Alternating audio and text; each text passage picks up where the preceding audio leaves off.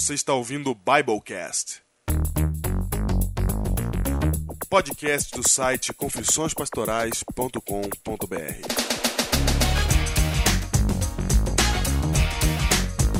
Eu sou o pastor Diego, associado da Igreja Adventista da Alvorada, em São Paulo.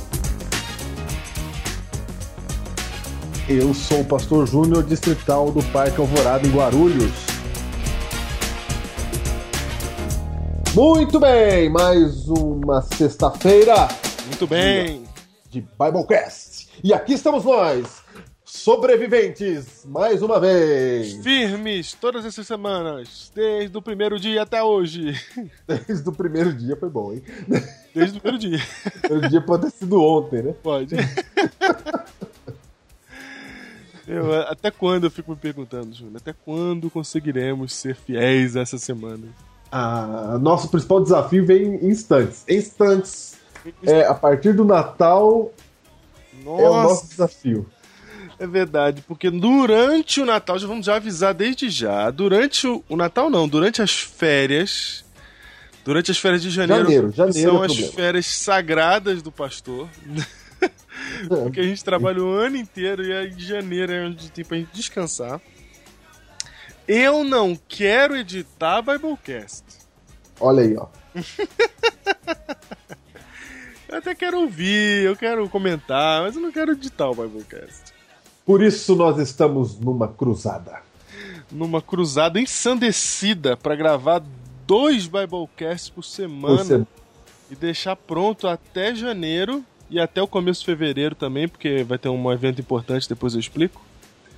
Então a gente precisa gravar seis Biblecasts adiantados. Exatamente. Nós começamos isso essa semana e começamos falhando. Falhando. Não conseguimos gravar dois nessa semana. Começamos mal, essa semana a gente já não gravou os dois que a gente Essa tá semana é um começo de propósito.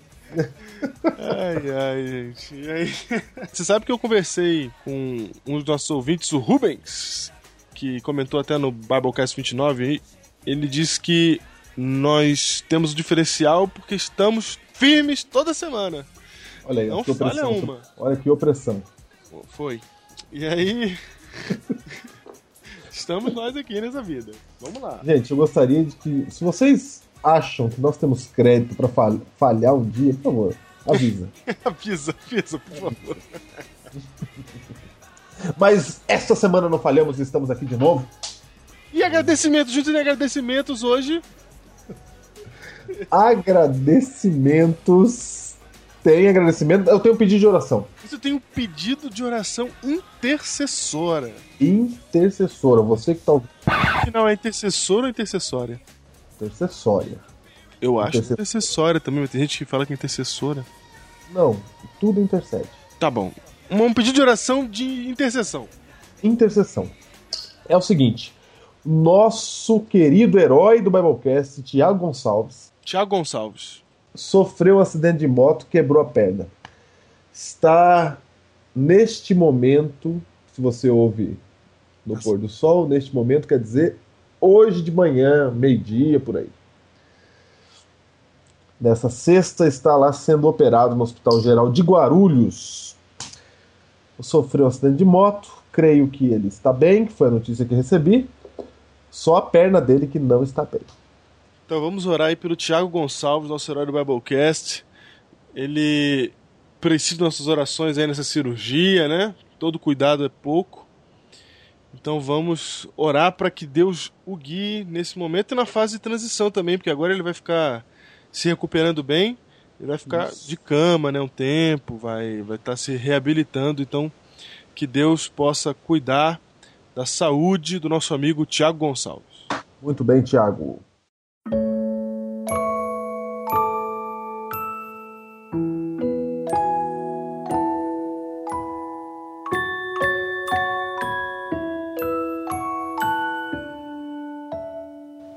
Esta semana, Júnior, falando em momento de intercessão, nós temos aqui mais um momento de intercessão. Vai. Sobe a música de bebê. Música de bebê.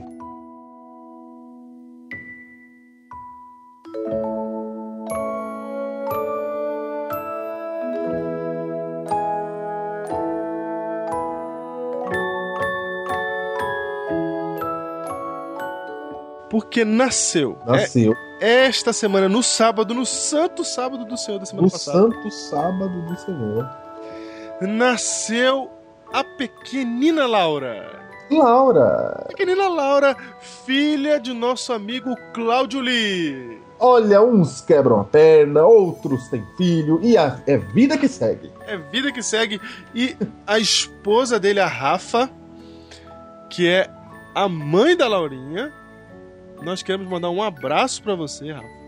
De que Deus abençoe você aí na sua recuperação e que Deus abençoe, acima de tudo, a Laura. Esta nova vida que está entre nós, essa nova ouvinte do Biblecast. É, nasceu aí. Nasceu num lar cristão, hein? Nós já temos, Júnior, duas gerações ouvindo o Biblecast agora. Gerações. Não, você sabe que Joãozinho nasceu. Ele nasceu um mês antes de começar o Biblecast, né? E olha aí, Claudio Lee, eu não deixava.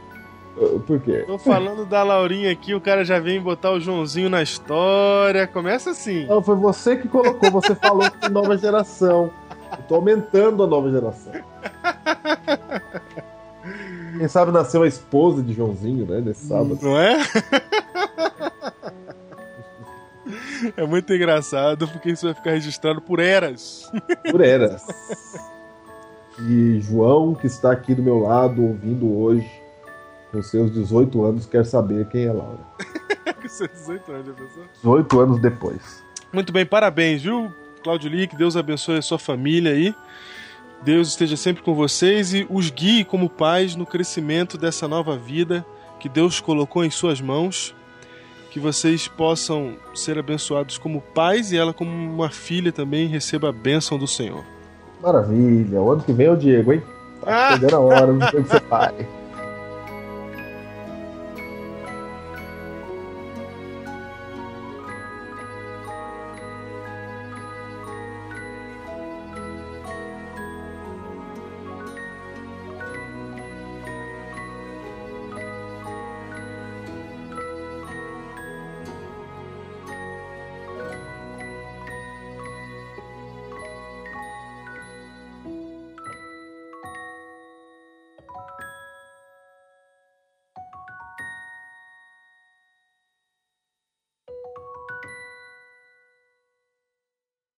Nesse momento assim tão.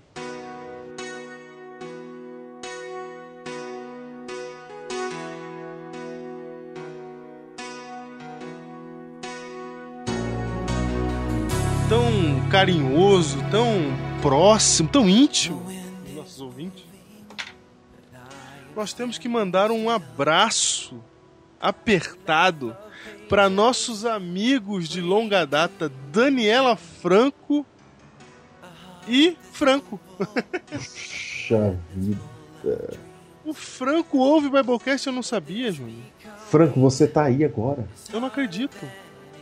Franco, grande torcedor da Macaca de Campinas. Franco, o único torcedor do Rubinho Barrichello do Brasil. O único torcedor do Rubinho Barrichello do Brasil.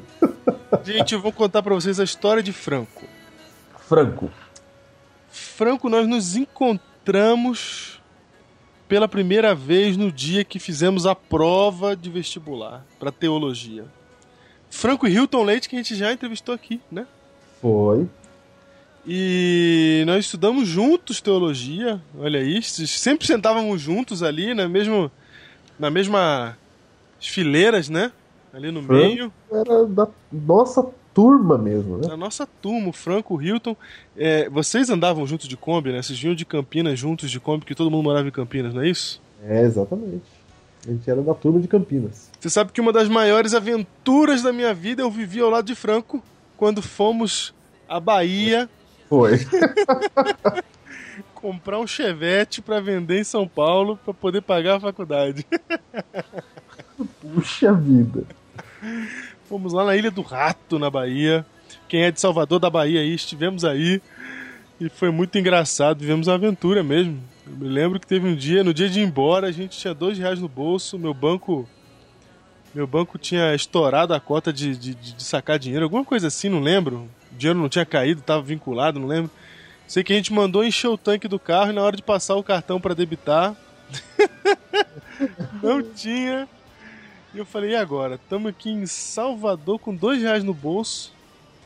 No, é, gasolina no tanque sem dinheiro pra fazer nada, né? Nem pagar gasolina. Mas Deus proveu tudo, deu tudo certo. Como assim? Como é que Deus proveu tudo? Não, eu vou dizer como é que Deus proveu. Um amigo Foi nosso. um anjo, pagou e passou o cartão? Foi isso? Olha, exatamente. Um amigo nosso pagou. pagou.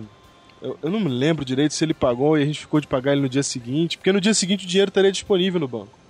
Então a gente. Era noite e não tinha como resolver o problema. Então eu não sei se a gente deixou algum, algum sinal com o cara pra voltar no dia seguinte pra pagar. Foi uma coisa assim de amizade que, que rolou no momento de dificuldade. Eu não lembro, talvez ele lembre melhor do que eu. Eu sei que a gente dormiu naquele dia, passou aquela noite com dois reais no bolso, realmente. No dia seguinte, pudemos arcar com a- o nosso crédito, né? Pagar o nosso crédito que tínhamos recebido na noite anterior e fomos embora, voltando da Bahia para São Paulo num Chevette ano 92. Que acabara de ser adquirido. que acabaram de ser adquirido. Foi engraçado, foi uma viagem interessante. E, e você voltar da Bahia, de Salvador, Júnior, pra São Paulo a 90 por hora é, é difícil. É difícil. então, um grande abraço aí pro Franco, pra Daniela grande- E pra quem mais? e pro Felipe! Felipe. Felipe, na sua cabeça, Felipe é um bebê. Ah, eu vi Felipe nascer, gente. Mas Felipe já deve ter 6 ou 7 anos agora. Felipe deve estar entendendo até. Oi, Felipe! Um abraço pra você, Felipe! Beleza aí, Felipe. Olha só, uma família muito. Seu pai é gente boa, hein, Felipe? Temos muita saudade de vocês, viu? E é um prazer tê-los aqui entre os heróis do Biblecast. Falando em herói, Júnior, temos dois anúncios rápidos aqui para fazer. Primeiro é que a Brígida, a Brígida ela colocou no site dela, vou dar o endereço, minhas letras e algo mais ponto blogspot.com todos os Biblecasts na seção de downloads. Olha aí. Divulgando o Biblecast, o Biblecast na seção de downloads. Estão lá O blog dela. todos eles no blog dela. O nome do blog dela é Nossas Letras e Algo Mais. Mas o endereço Mas- é Minhas Letras e Algo Mais. Ok. Então é meu, é seu, é nosso, de todo mundo. Todo mundo. Você entra lá que você vai ter também todos os, os Biblecasts numa única página para download. E o distrito de Andradina.wordpress.com é o Roger mandou para mim um e-mail e o distrito de Andradina.wordpress.com também estará divulgando, estará divulgando o Biblecast lá. E esses dois sites, gente, é claro, você já ouve o Biblecast, você não precisa ir lá baixar. Mas tem outras coisas muito interessantes, tá? Tanto o Minhas Letras e Algo Mais quanto o Distrito de Andradina são dois sites bem interessantes, conteúdo adventista, vale a pena você conferir. Não, e pode ser que você esteja ouvindo não pelo nosso site agora. Você ouviu exatamente entrando por aí. É verdade. Pelo Distrito de Andradina ou pelo Minhas Letras.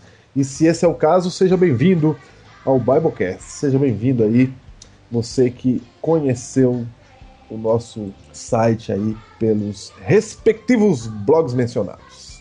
Muito bem, agora vamos falar de um detalhe muito interessante que tem a ver com o Biblecast 19. Opa, Biblecast 19, porque Deus me fez assim. Interrogação. Tivemos aqui o testemunho do nosso querido amigo Júlio, que passou pela situação, viveu a realidade do homossexualismo. Ele dá o seu testemunho aqui no Biblecast 19 e eu digo com muito prazer no Biblecast 31 que Júlio, domingo passado, se Opa! casou. Sobe a música. Eu estava lá, eu estava lá. E como é que foi, Diego? Foi todo podendo ser até o casamento do Júlio. E ele deu testemunho, Júlio, sabia?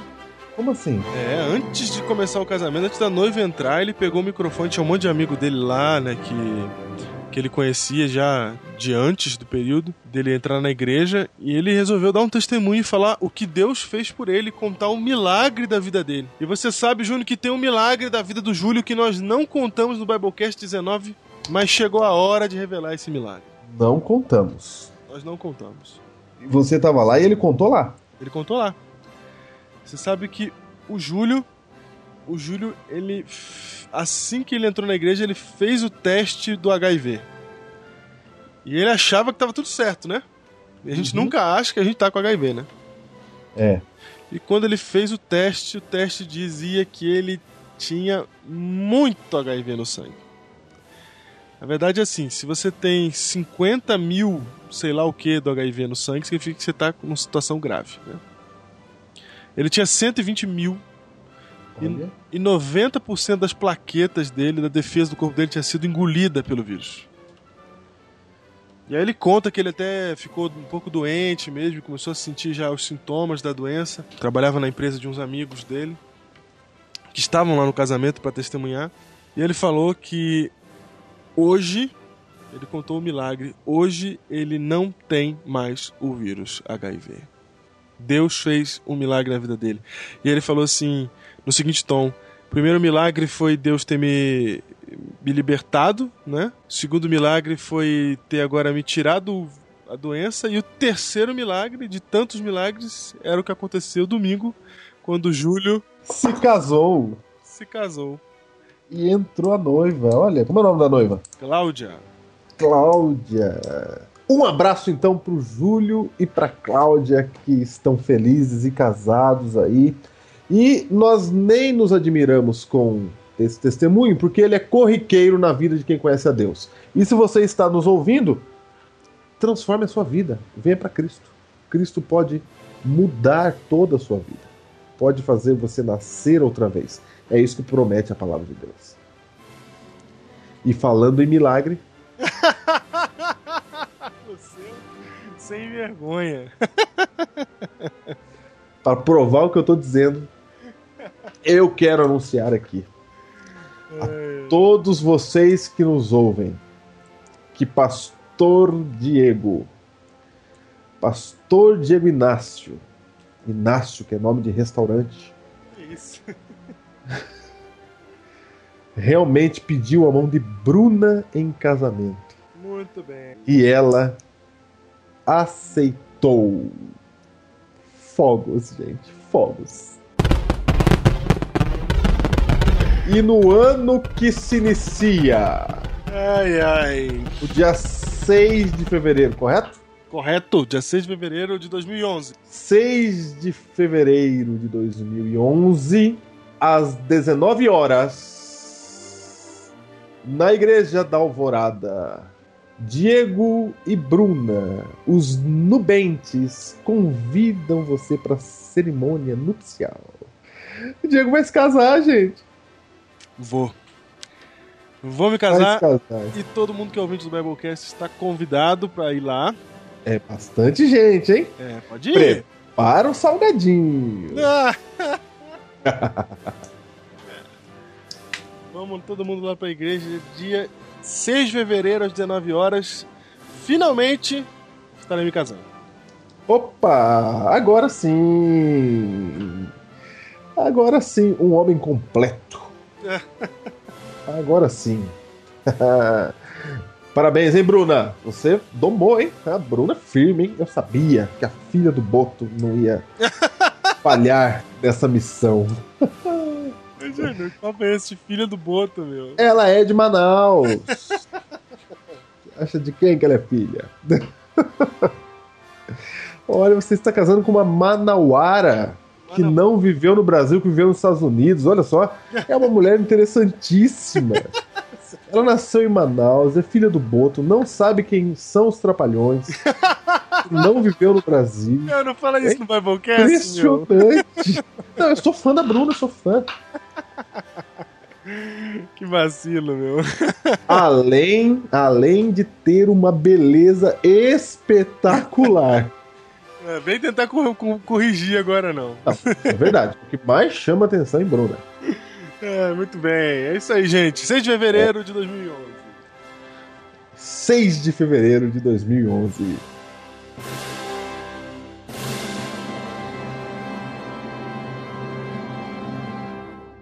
E a indicação do livro de hoje?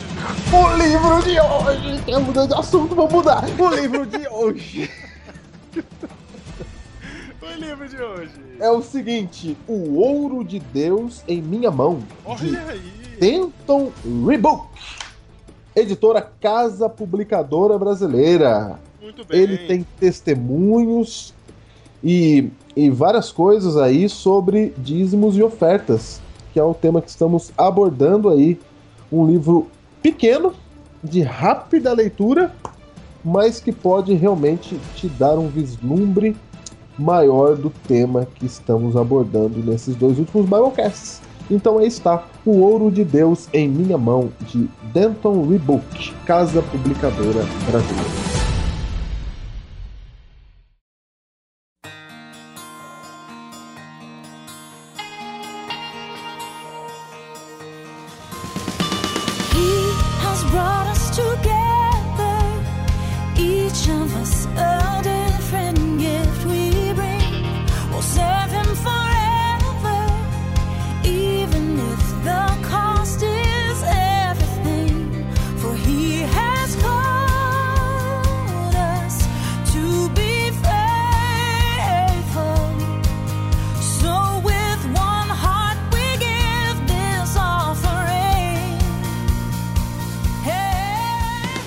Este é o Biblecast 31. Biblecast 31. Não vamos fazer 30B, 30.2, nada disso. Ah, não. Não, vai ficar É mesmo, 31. né? 31. É, é verdade, não era 30. B? É, seria, mas como a gente gravou numa semana e gravou na outra, vai ficar 31. Ah, o A e B é só quando foi desemendado, né? É, foi cortado no meio. Ah, muito que bem. Por que, que o Igor não tá aqui, Diego? Biblecast número 31. Pastor Igor não está entre nós porque o Ibama pegou ele, derrubou no Apreendeu o machado dele. E aí, meu, ele não pôde chegar a tempo pra gravação. Na verdade, ele chegou tão arrebentado que eu acho que ele morreu, faleceu já direto, né? É, porque não é fácil cortar. Não, vai fa- não é fácil. tá tendo evangelismo na igreja dele e aí não deu, não deu. E infelizmente o pastor Igor, que estava programado para estar conosco nesse Biblecast, não estará. E aqui do meu lado há uma cadeira vazia pra ele. Sente-se, Igor. Muito bem. Então, Biblecast número 31 com o tema, Júnior. Pago quando quiser. Olha aí. Semana passada, a Biblecast número 30 foi Devo, Devo não nego. não nego, falando sobre o nosso dever de dizimar. E neste Biblecast nós vamos falar sobre ofertas. Júnior, tem, tem assunto pra gente falar um Biblecast inteiro sobre ofertas? É claro que tem. Será que é. Só começando, só começando com o título aí, ó. É pago quando quiser, viu? Hum, será que Não quando puder. Será que vai ser interessante? Será que o povo tá achando, ah, oferta, outro assunto de dinheiro? Será que vai ser interessante? Claro que vai. Claro que vai. Muito bem. Eu afirmo a vocês que esta viúva pobre deu mais do que todos. Porque os outros deram do que estava sobrando. Começando então a falar da diferença entre dízimos e oferta. Há uma diferença grande. É, Para começar, pra gente definir a diferença, vamos fazer uma pergunta pro nosso ouvinte. Vai. Qual é o mais importante? O dízimo ou a oferta? Qual é o mais importante? Tempo! Tempo.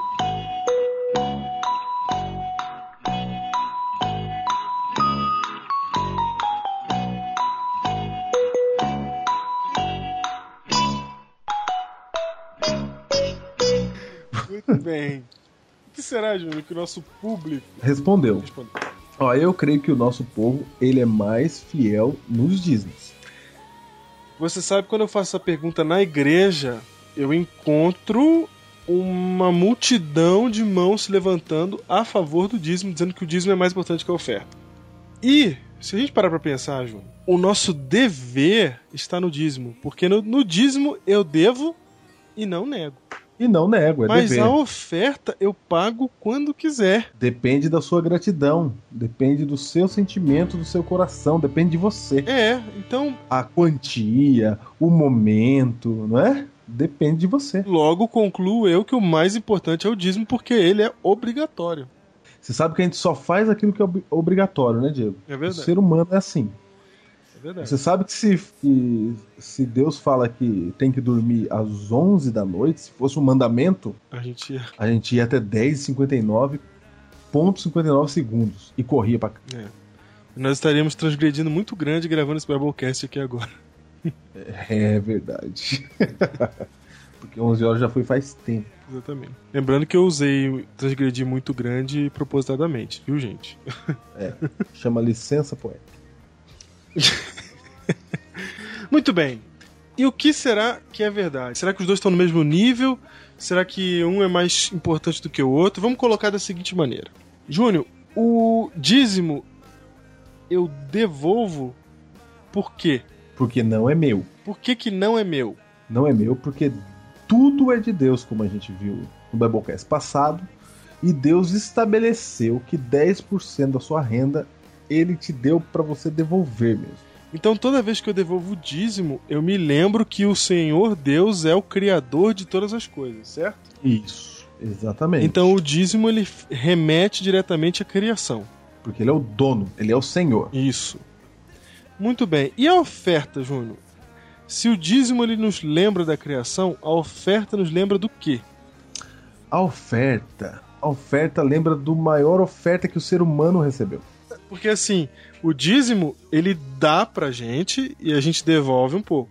Então, pra eu dar oferta pra Deus, seguindo a mesma lógica do que sempre acontece, que até o, o pastor Igor falou na semana passada, é, Deus sempre dá primeiro, né?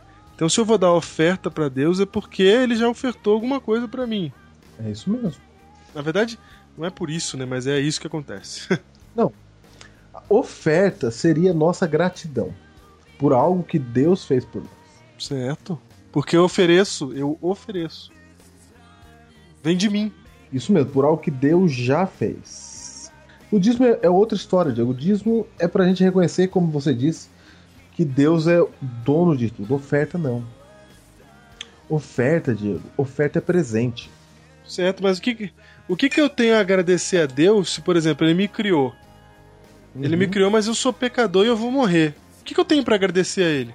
Nós temos que agradecer pela salvação em Cristo Jesus. Exatamente. Porque o Pai, ele ofertou o próprio Filho para nós. A oferta é representada pela imagem da salvação, assim como o dízimo é para a imagem da criação, a oferta é pela salvação. Porque eu fui salvo, porque eu tô alegre, porque eu tô feliz, porque eu fui salvo, é que eu eu vou representar a minha felicidade oferecendo algo a Deus. Ofertando a Deus. além do que me é devido, além do que me é obrigatório. Isso aí que tá, hein? Aí que. É, vai além do dízimo. Porque se eu dou o dízimo, eu não faço mais do que minha obrigação. é Certo? obrigação. Agora, se eu dou a minha oferta, se eu dou algo mais, se é do meu coração, se sai um desejo de oferecer a Deus algo, então nesse caso, eu estou indo além do que me é devido e eu estou dando de mim mesmo. Agora eu estou dando de mim, porque antes eu estava devolvendo. Agora eu estou dando do que é meu, Isso, você pega da sua parte, né? da minha parte. Porque olha só, Diego, oferta é um presente. Quando é que você dá um presente pra alguém? Quando faz aniversário, quando. Primeiro você dá um presente quando você gosta de alguém, né? Não, verdade. É, você, Verdade, verdade. você não dá presente pra quem você não gosta. No meu atual estado de pobreza, nem pra quem eu gosto, eu tô dando presente. Mas Tudo bem, mas digamos que você dê um presente pra quem você não gosta. Às vezes pode acontecer. Que você cai aí no amigo invisível, né? Amigo oculto, amigo secreto. secreto, depende da região do país que você tá. E você alguém, você tira alguém que você não gosta, você vai ter que dar um presente. Não é legal. O que nós estamos falando da oferta. Ah, nesse é caso, quando isso acontece, a gente gasta o menos possível, né? É, você. Você vê qual que é o limite lá. Uhum. É isso. Mas quando o presente é pra alguém que você gosta, como é que funciona? Imagina que, Diego, liga na tua casa e alguém vai passar um fim de semana com você. Se é alguém que você gosta, muda tudo. Porque você vai comprar as coisas pra colocar na geladeira, né? Uhum. Vai planejar esse fim de semana, vai fazer um- tudo pra agradar a pessoa. Vai fazer em prol da pessoa. Mas se essa pessoa que liga você não gosta muito dela, né? E é, sei lá, amigo da sua esposa, por exemplo, e você não gosta muito, você quer mais sair, você não queria nem estar lá, nem receber, quanto mais comprar as coisas pra agradar. Então, oferta você dá quando você demonstra querer agradar alguém. Eu afirmo a vocês que esta viúva pobre deu mais do que todos. Porque os outros deram do que estava sobrando. Então, Júnior, dízimos ou ofertas, para ficar claro, vamos abrir a Bíblia. Vamos, opa, vamos abrir a Bíblia em Levíticos capítulo 4, verso 3, 23 e 28.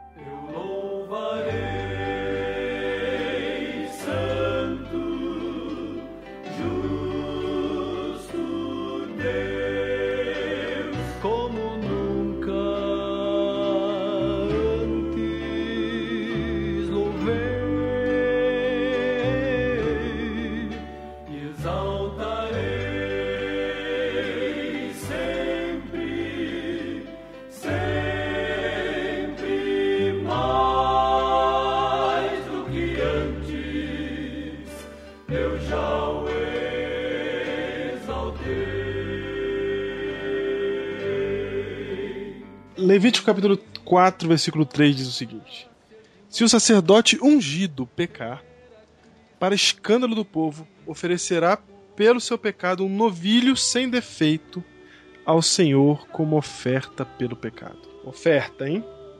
Oferta. Verso 23. Ou se o pecado em que ele caiu lhe for notificado, trará por sua oferta um bode sem defeito.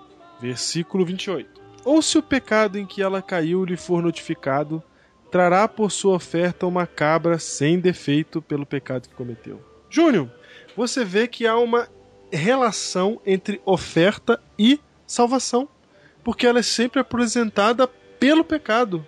É ela que salva do pecado no período do Antigo Testamento, na mentalidade, na verdade, a salvação sempre foi pela fé, mas do jeito que ela era é, praticada, que a religião era praticada na época, você precisava matar um cordeiro para poder remi ser remido dos seus pecados. O cordeiro representava Cristo, por isso é um cordeiro sem defeito, porque Cristo morre na cruz do Calvário sem defeito. Certo? Não, e o detalhe é que o cordeiro, ele é uma oferta. Ele é uma oferta, exatamente. Você tem que tirar da sua parte. Não é Deus que paga essa conta, do ponto de vista é, financeiro. Ó, uma diferença aí, só pra você lembrar do Biblecast passado. Quanto ao dízimo, a Bíblia diz em Levítico 27, 33 que não se investigará se é bom ou mal, nem o trocará. Exatamente, Júnior. Não se investigará, mas a oferta não. A oferta é sem defeito. Então vamos colocar assim: eu posso dar um dízimo defeituoso? Pode. Posso. A gente já viu isso no Biblecast passado. E eu posso dar uma oferta defeituosa? Não pode. Não. Posso ganhar na Mega Sena e falar assim: ah, ganhei 50 milhões na Mega Sena e eu quero dar 30 para a igreja. Pode? Não pode. Não pode. Aí eu trafiquei drogas e tal, agora entrei na igreja eu quero dar todo o meu dinheiro de oferta. Pode? Não pode. Não pode. Porque a oferta é sem mancha, sem defeito, Sem mancha. sem pecado, porque representa a Jesus, o nosso Salvador, sem pecado, sem mancha, sem defeito. Por esse ângulo, a oferta é mais importante. Não é? Porque se o dízimo eu posso dar qualquer dinheiro, não importa de onde vem, e a oferta eu tenho critérios que selecionam a oferta e fazem com que ela seja da mais elevada espécie, fica claro por esse ângulo que a oferta é mais importante. É porque depende, ó, do presente que você dá para uma pessoa, você pode saber se você gosta ou não dessa pessoa, Claro. não é? Uhum. Então, a oferta que você dá para Deus diz o quão você é agradecido a ele, o quão você gosta dele, Porque, por exemplo, quanto você gosta dele. se eu pago imposto pro governo brasileiro, eu não tô dizendo pro governo que eu amo ele. Não. Eu tô dizendo só que, olha, eu reconheço que você é o dono disso aqui, que se eu não pagar eu vou preso, então eu tô pagando. Tô pagando. Agora, se você der uma oferta, é diferente. É diferente. Né? Por exemplo, os homens que doam dinheiro para as campanhas eleitorais, eles amam o seu país. Apesar... certo, claro. Tá bom, tá bom. Por isso mesmo. Não fui feliz no exemplo, não fui. Por isso mesmo. Realmente. É isso, né? Essa é a razão. Ah, É lógico. claro que é. Essas pessoas que ficam abandonando as bandeiras de políticos na rua, elas fazem de coração.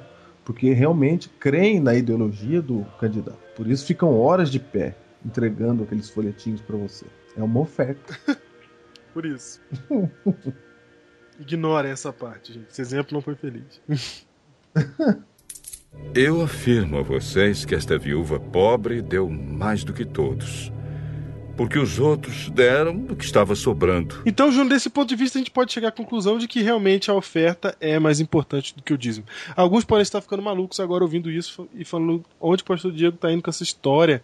Como assim a oferta é mais importante do que o dízimo? Mas tá aqui, tá aqui né, gente? Para vocês verem o fato de que a oferta tem que ser sem defeito, tem que ser perfeita, enquanto que o dízimo ele não precisa ser perfeito.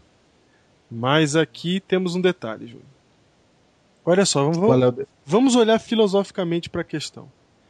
Vai. Se o dízimo me lembra do meu Criador, aquele que fez todas as coisas, e a oferta me lembra do meu Salvador, aquele que me retirou do pecado, que me promete a vida eterna, eu pergunto o que, que mais é importante, a criação ou a redenção? Tempo!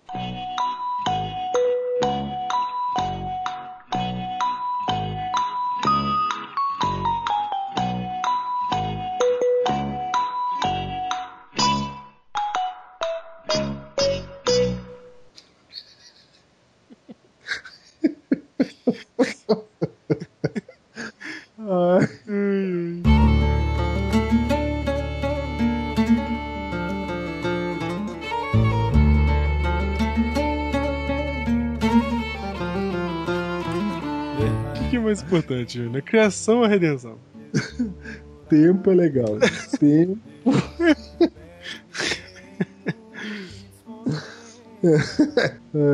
Boa pergunta, Diego. Porque pensa, se eu for criado e não for salvo, qual o propósito de ser do criado? Não é? Criei pra, criou pra morrer. Agora se eu não fui criado, nem salvo eu serei. Pra Né? que ser salvo se eu nem fui criado? Você tá vendo que cria-se um paradoxo no momento em que você tenta comparar um e outro.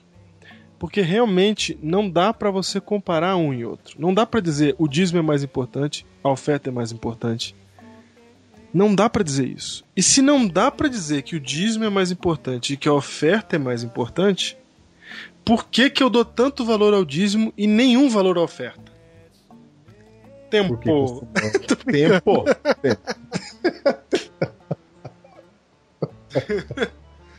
Todas as perguntas. Tempo, velho. Como já dissemos, temos a tendência de valorizar o que é obrigatório. A gente tem essa tendência de valorizar o que é obrigatório e a gente passa a ser relapso. A gente fala assim: olha, a oferta eu dou o que tem aqui na carteira agora, o que sobrou. Ah, isso é o que você falou, é muito bom. Oferta não é esmola. Passa a salva e eu começo a procurar nos bolsos. Bolso 1 não tem, bolso 2 não tem, bolso Na 3 hora não tem. salva. É. Lá na hora que você tá procurando, né? Aí, isso se eu tenho um pouco de cristianismo. Tem gente que nem bolso procura. Aí, eu, depois que descubro que nos quatro bolsos que eu tenho não tem nada, eu olho pra pessoa do meu lado, pra minha esposa, pra meu pai, pra minha mãe, pra minha tia, pro meu irmão e falo: tem alguma coisa aí? Ó, e se você colocar a mão no bolso e encontrar uma nota de 50, uma de 20, uma de 10, uma de 2, Você- qual você acha que vai parar na salva? Qual você acha? Salvar recipiente usado para recolher ofertas na igreja. Salva. É, precisa ficar claro. Qual nota você acha que vai parar na salva? Tempo. É lógico que é a nota de dois reais. E se eu tiver, e se eu tiver a moeda, se eu tiver moedas no bolso, é melhor ainda, né? Você sabe, Júnior, que em 1930, para cada dólar de dízimo, 64 centavos eram dados de oferta? Puxa vida, hein? Para cada dólar de dízimo se era, era dado 64 centavos de oferta. Olha a proporção desse negócio. Em 1950, para cada. 20 anos depois, para cada um dólar de dízimo era dado 36 centavos de oferta. Foi diminuindo. Tá diminuindo. Foi diminuindo. As pessoas começaram a fazer só o que tinham que fazer para sobrar mais dinheiro para elas. E aí, em 1970, para cada um dólar de dízimo, era dado 22 centavos de oferta. Em 1990, para cada um dólar de dízimo, 12 centavos. E hoje, estamos em 2010, mas eu vou dar um dado de 2003. Júnior, em 2003, para cada um dólar de dízimo, 7 centavos de oferta. E isso tem diminuído com o passar do tempo. Aí, filho, Deus não aceita essa oferta. Você está jogando seu dinheiro no ralo. Porque essa oferta é com defeito. Exatamente. Não é defeito porque você deu dois reais. Não, Não é por isso que ela é defeituosa. porque a viúva deu menos do que dois reais e ela deu mais do que todo mundo. Não se trata do valor. Porque Deus não quer esmola. Deus não precisa Deus de dinheiro. oferta, presente. Não é? E quando você vai dar o presente pra alguém, você não pega o que tá na sua frente e dá. Então, o que, que você deveria fazer? Se você quer dar dois reais, Deus espera que você, durante a semana, você se prepare para isso.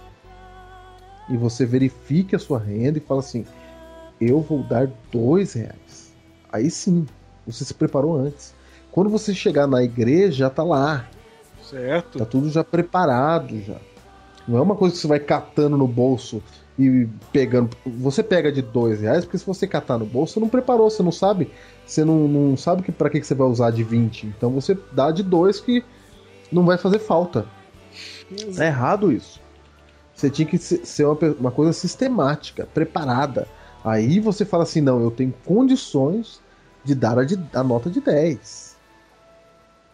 Não é? Aham. Ou seja, a ideia aqui é a sua motivação.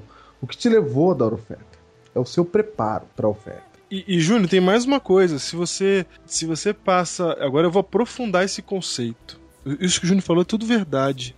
Mas é bem possível que você já até saiba de algumas dessas coisas que, que nós estamos falando aqui. Mas eu quero ir um pouco mais a fundo. Por exemplo, aí você se programa o seu dízimo. Vou dar um exemplo aqui. O seu dízimo é 100 reais. Aí você se programa para dar de oferta por sábado dois reais ou cinco reais. Olha só a incoerência. Você está falando assim, olha, o meu, eu, ó Senhor, porque tu me criastes, devolvo-te 10%. Agora, porque tu me salvaste, toma aí de- dois reais. Vai dar quatro sábados, vai dar oito reais. Isso, oito reais. Olha só, você tá entendendo o que é a questão aqui? 0,8%. Eu não tô falando pra você fazer o que eu faço.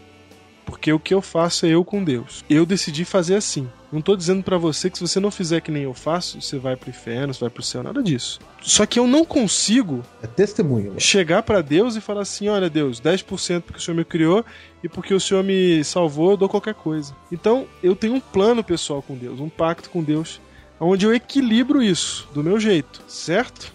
Não, você tem que ter, você tem que buscar isso também, não, não do ponto de vista de valores, mas do ponto de vista do você precisa se relacionar com Deus. Isso precisa ser uma coisa verdadeira e natural. E se é verdadeira, não me venha dizer que dois reais é uma adoração verdadeira para alguém que tem uma renda de mil, por exemplo. Eu sei que você Não. tem dificuldade, sei que você tem necessidade, mas aí que tá a questão toda. Dar Não, quando é fácil é dificu- muito, não, não é, não é adoração. Essa dificuldade, Diego, vem assim, como a gente já falou, a gente dá o que é obrigatório. Então você tem um monte de carnê pra pagar, carnê das Casas Bahia, carnê da não sei o que aí que você tem, cartão de crédito, não é? Essas coisas você não deixa pra depois. Celular. É, você paga. Só que a oferta você vai deixando. É. Porque a gente acha que Deus pode ir deixando. Você pode comprar suas coisas. Entenda bem isso. Mas o que nós estamos falando aqui é o, a sua motivação na hora de aparecer diante de Deus para ofertar no culto. É isso que a gente está falando aqui. Sim. Se você não for com o espírito correto, Deus não aceita a sua oferta. Precisa ser um ato de amor de verdade. Se não for um ato de amor de verdade, não tem propósito. Você vai estar só aparecendo, só mostrando, né? E outro detalhe interessante falando em mostrar, Júnior, é quando você for pôr seu, seu dinheiro na salva, faz um favor pra você, pra todo mundo e pra Deus. Esconde quanto você tá pondo. Não precisa pôr pra mostrar quanto que é, sabe? Puxa aquela nota assim com dois dedos, sabe? ele pega os outros três dedos e ele põe pra baixo pra pra não atrapalhar a visão da nota. É para isso que tem o envelope do tesoureiro, né? É, entendeu? Põe ali, fecha o punho, põe a mão lá dentro e solta. Não, não que isso também vai fazer diferença na sua salvação, mas você tá entendendo o que eu quero dizer, né? Você não precisa mostrar pra ninguém quanto você tá dando. Isso aí não, não é importante. O que, até porque o que Deus está vendo não é o valor, o que Deus está vendo é o teu coração. Então a tua oferta precisa ser um ato de amor real de um relacionamento entre você e Deus, um sacrifício que você está fazendo. Você está pegando o que você tem de melhor, a melhor ovelha, sem defeito, a mais cara, a mais valiosa. Ela é um ato que sai do coração do doador, um ato de amor, um ato de entrega. Na verdade, tem um texto aqui de Ellen White, Patriarcas e Profetas, página 68, que ela fala assim: As ofertas sacrificiais foram ordenadas por Deus a fim de serem para o homem uma perpétua lembrança de seu pecado e um reconhecimento de arrependimento do mesmo, bem como seria uma confissão de sua fé no Redentor prometido. Então, a oferta tem três funções.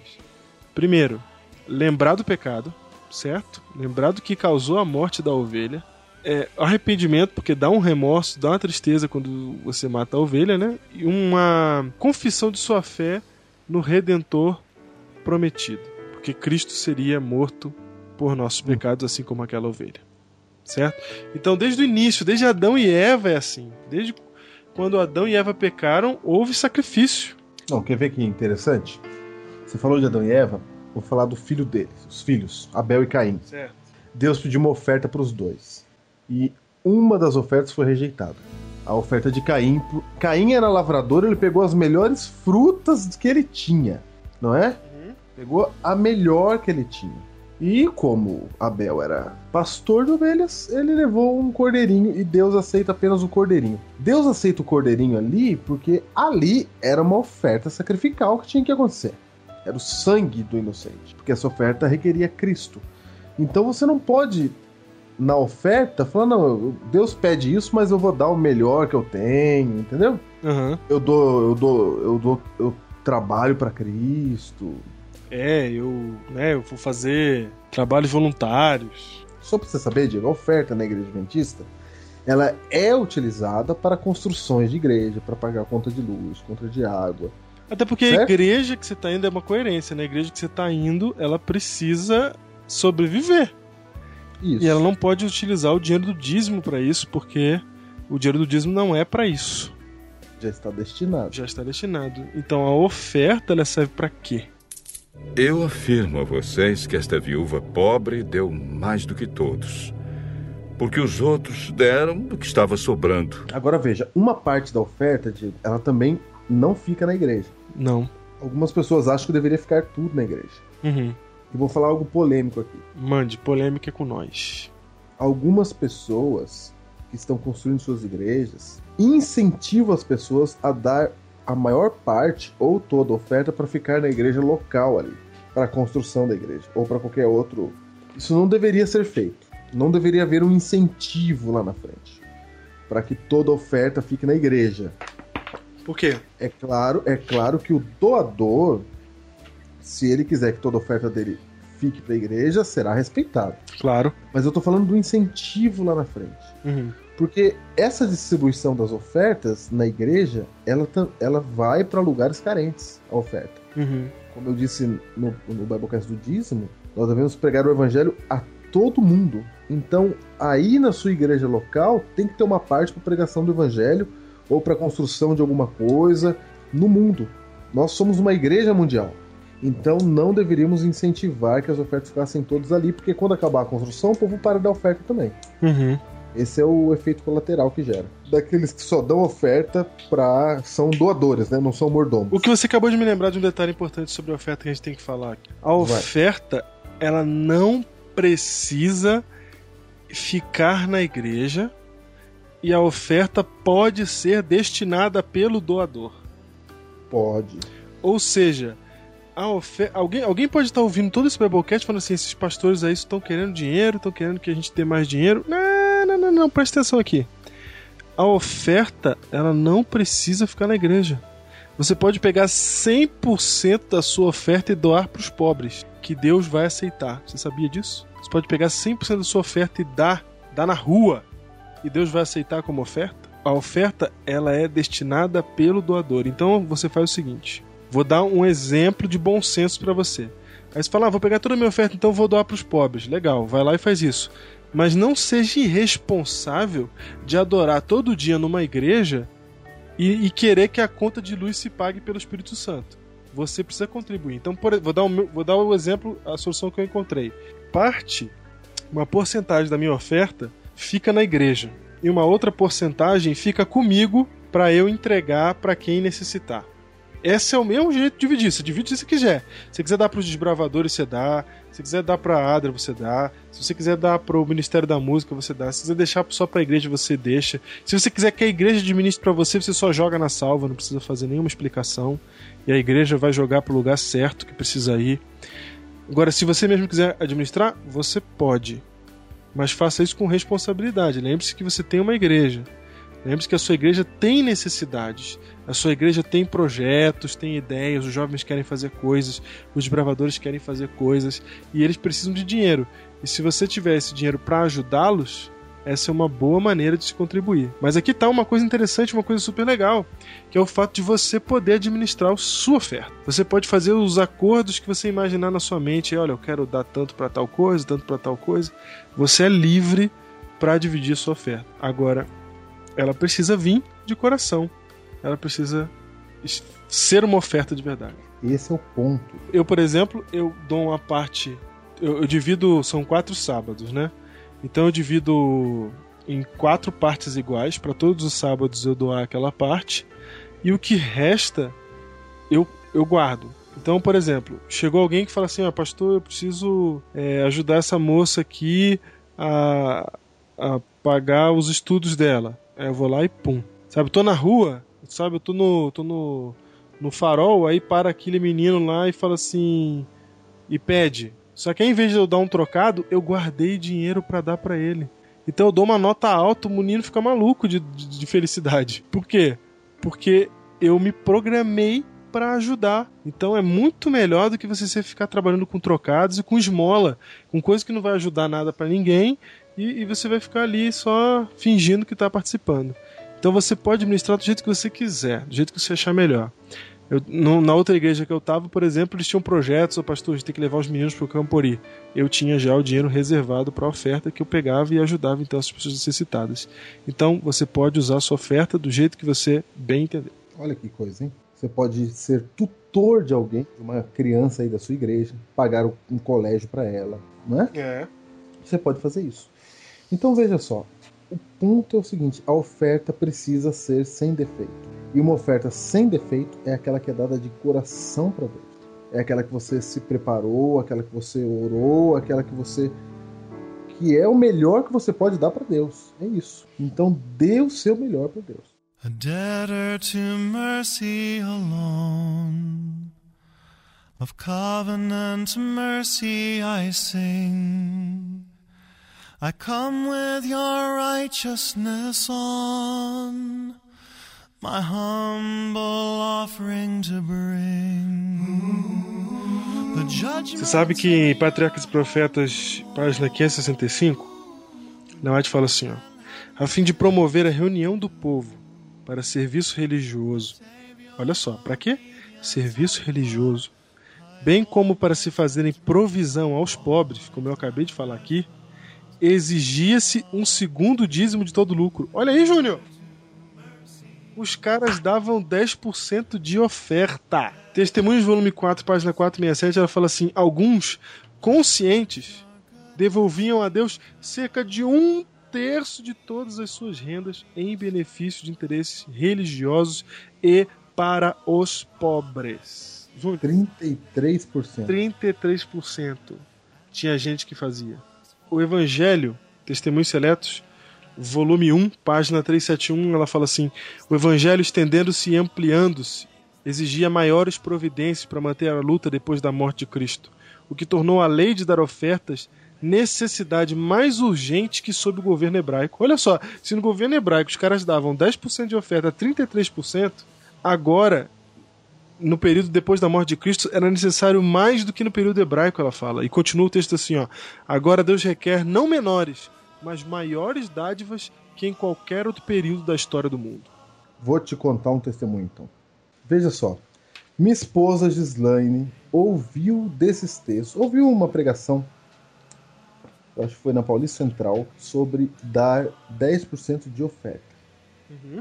E aquilo tocou o coração dela. E ela pensou, vou dar 10% de oferta. Só que na hora que ela foi dar 10% de oferta, a primeira coisa que vem na cabeça é o seguinte, né? Muito dinheiro. Uhum. Como é que eu vou pagar minhas contas? Como é que eu vou fazer? Gente, nessa hora é que vem a decisão. Porque quando você fala assim, é muito dinheiro, você está dizendo que Deus não está aí com você. Que Deus não pode te abençoar. Mas Ele pode te abençoar sim. E Gislaine começou a dar 10% de oferta, isso já faz seis anos. E eu sei que eu vejo diante dos meus olhos Deus nos abençoando por isso. Deus abençoa mesmo, Diego. Abençoa. Firme. É firme. É o que há. E é legal, é muito legal porque assim, você passa a ter poder de, de viver o reino de Deus. Porque o que acontece? Quando chega alguém necessitado na sua, na sua, na sua frente, ou uma situação na igreja que precisa de ajuda, e você não está preparado, você não tem um pacto desse com Deus, você fica assim, é, vamos orar, né? Agora quando acontece, você fala, não, pá, tá aqui, pô, entendeu? Vim preparado, é isso aí, posso ajudar, posso colaborar, sabe? A pessoa, o menino chega assim, tem dois reais aí, você fala, não, vamos lá que eu vou comprar um almoço pra você, e depois que eu comprar um almoço pra você, eu vou te dar uma camisa nova. Tá tudo programado no seu dinheiro e você tá fazendo uma pessoa ver Cristo. Entendeu? Então sua vida religiosa é outra quando você trata Deus com coerência. O Deus que te criou e o Deus que te salvou. Ô Diego, isso que você tá falando nos nossos dias é uma aberração. Porque ninguém hoje tem dinheiro sobrando pra dar de oferta, assim. Aí que tá, oferta não é dinheiro sobrando, é prioridade. Exatamente. Até porque nós vivemos numa, numa sociedade que não tem dinheiro sobrando, porque nós temos gastado muito conosco. É. É isso mesmo. Com os nossos consumos, os nossos desejos de consumo, etc. Oferta não é o que sobra, oferta é o principal. É, é o sem defeito. É aquilo que você separa primeiro, aquilo que você primeiro se dispõe a fazer. Olha só. Essa é a oferta que Deus requer de você. Olha só, Testemunhos Seletos, página 335 do volume 1. Deus não requer menos de nós do que requeria de seu povo na antiguidade. Suas dádivas a nós não são menores, mas até maiores que as concedidas ao antigo Israel. Seu serviço exige agora e sempre exigirá recursos. Você sabe. Júnior, que quando eu tive contato com essas informações, eu também fui abalado, né? Eu fiquei pensando, a mesma- as mesmas coisas que você falou que o Gislaine pensou, eu pensei, falei, poxa, mas 10% a mais é dinheiro e tal. E quando eu entendi todas essas coisas, e tem um texto aqui que eu tô guardando pro final, que foi o texto que mudou a minha vida, sinceramente, depois daquele dia nunca mais eu consigo olhar pra oferta do mesmo jeito, que eu fui compreendendo que isso é mais do que simplesmente um ato mecânico de ir pra igreja com dinheiro no bolso pra botar na salva. É muito mais do que isso. É é, uma, é um ato de gratidão a Deus. E nós já falamos aqui num Biblecast, não falamos, sobre o, o que significa obrigado, né? Perfeito louvor, falamos. Falamos aqui. Mas cabe falar novamente. Cabe lembrar, exatamente, né? Obrigado nada mais é do que a contração no português para me sinto obrigado em retribuir o favor. Aí a pessoa responde: De nada. Ou não se sinta obrigado de nada. exatamente. Ou Ou não há de que se sentir obrigado. Então, o obrigado tem esse significado, né? E aí nós ouvimos uma vez o professor Valdeci Lima falando pra gente isso, falando, imagina só você subindo aos céus, vendo os planetas que Deus criou no universo. Aí ele fala assim, olha, eu criei aquele planeta ali pra você. Aí você olha e fala, obrigado Ó, eu me sinto obrigado de criar um planeta igual. pra você, pro senhor. Hum, aí, nesse contexto, eu encontrei esse texto que mudou minha vida. Administração Eficaz, página 18 e 19. Ellen White diz assim, sobre as ofertas. Essa é a única maneira em que nos é possível manifestar nossa gratidão e amor a Deus. E não proveu outro. Puxa vida. A oferta é a única maneira de manifestar nossa gratidão e amor, de, amor a Deus. E Deus não nos deu outra maneira, não proveu outra maneira. Aí você pensa assim: ah, calma aí, quer dizer que o único jeito que eu tenho para agradecer a Deus, para demonstrar a Ele o meu amor, é dando meu dinheiro? É, e eu vou te explicar por quê. Porque no mundo dominado pelo dinheiro, no mundo onde o Deus é o dinheiro, nesse mundo, onde nada tem mais valor do que ele, quando você dá o seu dinheiro, você faz um sacrifício. Exatamente como Cristo fez por você. Você faz o seu sacrifício. É muito difícil se doar, não é? Eu posso falar para você passar um mês fazendo trabalho missionário na África e você vai feliz. Eu posso falar para você ir andando daqui até a Bahia para poder é, pregar o evangelho e você vai achando que é um atleta de Cristo. Mas eu falo para você dar o seu dinheiro e você torce o nariz, porque mexe no âmago do teu egoísmo, mexe no âmago do teu ser. É isso que você realmente dá valor. É isso que fez o jovem rico dar as costas para Cristo. É por isso que essa é a única maneira de se retribuir o que Cristo fez, quando ele gratuitamente, voluntariamente se ofereceu a você. Você precisa então se oferecer gra gratuitamente ao seu Senhor. E o teu, a tua oferta é uma maneira de verbalizar, aliás, nem é verbalizar, né, de é, Materializar. materializar o teu sacrifício. Olha só, e quando você fica com dúvidas de dar oferta, você está crendo mais no dinheiro do que em Deus. Eu quero ler um texto aqui de Êxodo 23, verso 15. A última parte diz assim: ó, Ninguém apareça de mãos vazias perante mim, disse o Senhor. Com o passar do tempo, as pessoas têm buscado mais os seus próprios prazeres. A Bíblia diz que nos últimos dias as pessoas se tornariam amigas dos prazeres, mais do que amigos de Deus. Exatamente, eu tenho dinheiro para comprar o meu carro, eu tenho dinheiro para fazer as minhas coisas, mas para Deus eu não tenho dinheiro, eu só tenho o que sobrar para Ele. E aí eu fico pensando, gente, tem gente que pensa assim: esse mês foi um mês bom, né? Sobrou dinheiro, vou dar mais oferta. Meu, tá totalmente errado o pensamento. A gente tem que fazer ao contrário. É programar nossa oferta. É falar assim, ó, tá aqui, isso aqui tá, eu me programei para isso. E aí quando realmente sobrar dinheiro, opa, vou, vou dar mais, porque esse mês vai sobrar mais. Que seja, entendeu? Mas tem que ser uma, uma coisa natural. Eu não quero que ninguém ouça esse Biblecast pensando com um papel e uma caneta na mão, pensando que vão escrever as regras do dízimo e da oferta. Você precisa entendê-las. Por favor, leia a Bíblia. Vai ler Levítico 4. Vai ler Levítico 27. Leia a Bíblia. Entenda qual que é o propósito que está por trás disso. E viva isso na sua vida. Viva a oferta, não porque para dar dinheiro para a igreja. Viva a oferta porque você tem gratidão ao Senhor. Porque você vai fazer como aquela, como aquela, aquela senhora que deu a única moeda que ela tinha. Porque os outros deram do que estava sobrando. Porém, ela, que é tão pobre, deu tudo que tinha para viver. Você sabe, Júnior, que tem uma coisa nessa história que me impressiona? É que essa senhora que dá a sua única moeda, Jesus vira para os discípulos e fala assim: ela deu mais do que todo mundo. Porque ela deu tudo que ela tinha e tal. A gente já conhece isso. Mas você sabe que na prática ela deu mais que todo mundo mesmo?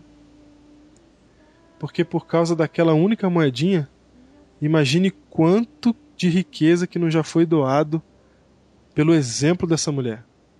É verdade. O tanto que ela. Até hoje ela é lembrada, hein? Até hoje ela é lembrada e eu sei que tem gente que vai estar ofertando semana que vem por causa da história dessa viúva. Nós estamos falando dela aqui, ó. É, exatamente. Você tem noção? Que lá naquela época, ela jogou, até hoje, ela morreu sem saber. Ela jogou uma moedinha e a gente tá hoje em 2010 gravando na internet que ela nem sabia que ia existir. o Biblecast É? falando da história dela, meu. Por quê? Porque ela viveu a fé dela de verdade, ela ofertou de verdade. Esse, esse é o desafio que nós temos para você, ouvinte do Biblecast. Porque a gente escolheu falar de um tema polêmico. Até porque, como a gente falou no, no primeiro e vou repetir nesse segundo, nós não vamos nos beneficiar das ofertas e dos dízimos de vocês.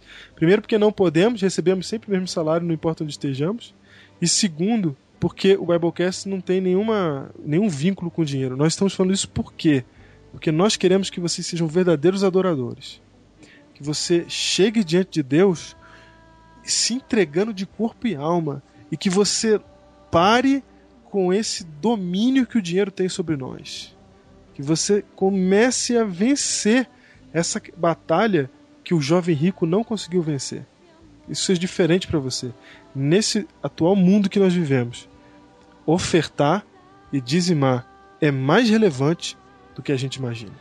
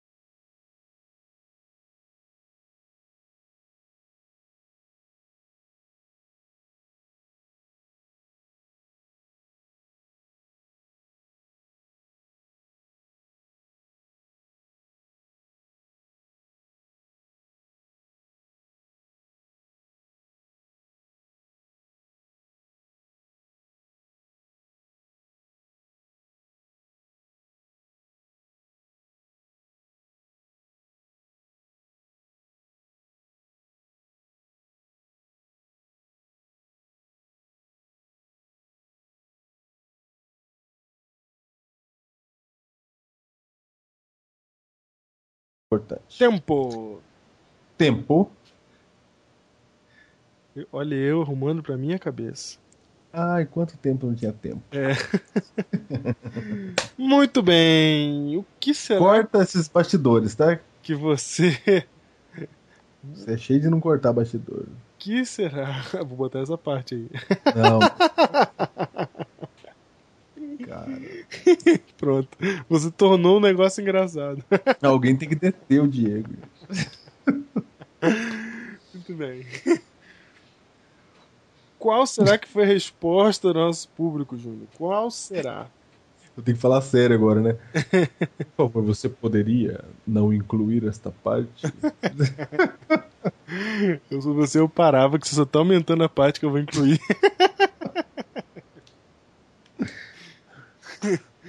Muito bem. Porque os outros deram do que estava sobrando. Porém, ela, que é tão pobre, deu tudo que tinha para viver. Você sabe, Júnior, que tem uma coisa nessa história que me impressiona? É que essa senhora que dá a sua única moeda, Jesus vira para os discípulos e fala assim: ela deu mais do que todo mundo. Porque ela deu tudo que ela tinha e tal. A gente já conhece isso. Mas você sabe que na prática ela deu mais que todo mundo mesmo? Porque por causa daquela única moedinha, imagine quanto de riqueza que não já foi doado pelo exemplo dessa mulher. É verdade. O tanto que ela. Até hoje ela é lembrada, hein? Até hoje ela é lembrada e eu sei que tem gente que vai estar ofertando semana que vem por causa da história dessa viúva. Nós estamos falando dela aqui, ó. É, exatamente. Você tem noção? Que lá naquela época, ela jogou. Até hoje, ela morreu sem saber. Ela jogou uma moedinha e a gente tá hoje em 2010 gravando na internet que ela nem sabia que ia existir. o Biblecast falando da história dela, meu. Por quê? Porque ela viveu a fé dela de verdade. Ela ofertou de verdade.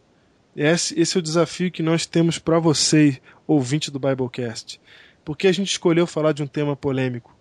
Até porque, como a gente falou no, no primeiro e vou repetir nesse segundo, nós não vamos nos beneficiar das ofertas e dos dízimos de vocês. Primeiro, porque não podemos, recebemos sempre o mesmo salário, não importa onde estejamos.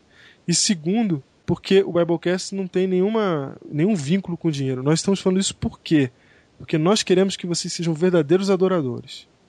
Que você chegue diante de Deus se entregando de corpo e alma. E que você pare com esse domínio que o dinheiro tem sobre nós. Que você comece a vencer essa batalha que o jovem rico não conseguiu vencer. Isso seja diferente para você. Nesse atual mundo que nós vivemos, ofertar e dizimar é mais relevante do que a gente imagina.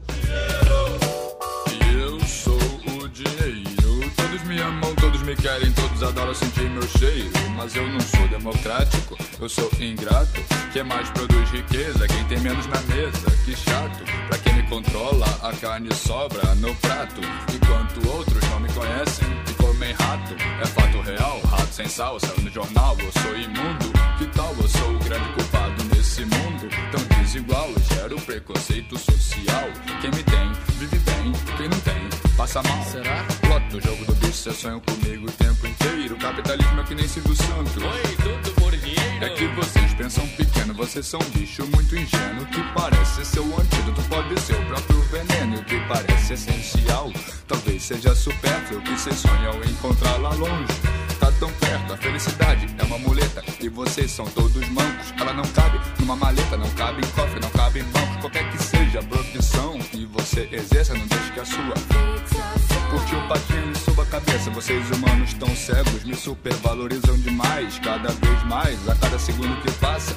Deixam seu mundo em constante ameaça. Me pondo acima de Deus e o diabo. Desse jeito eu acabo com a sua raça. Lute contra o Deus do século que é o dinheiro. Oferte a Deus.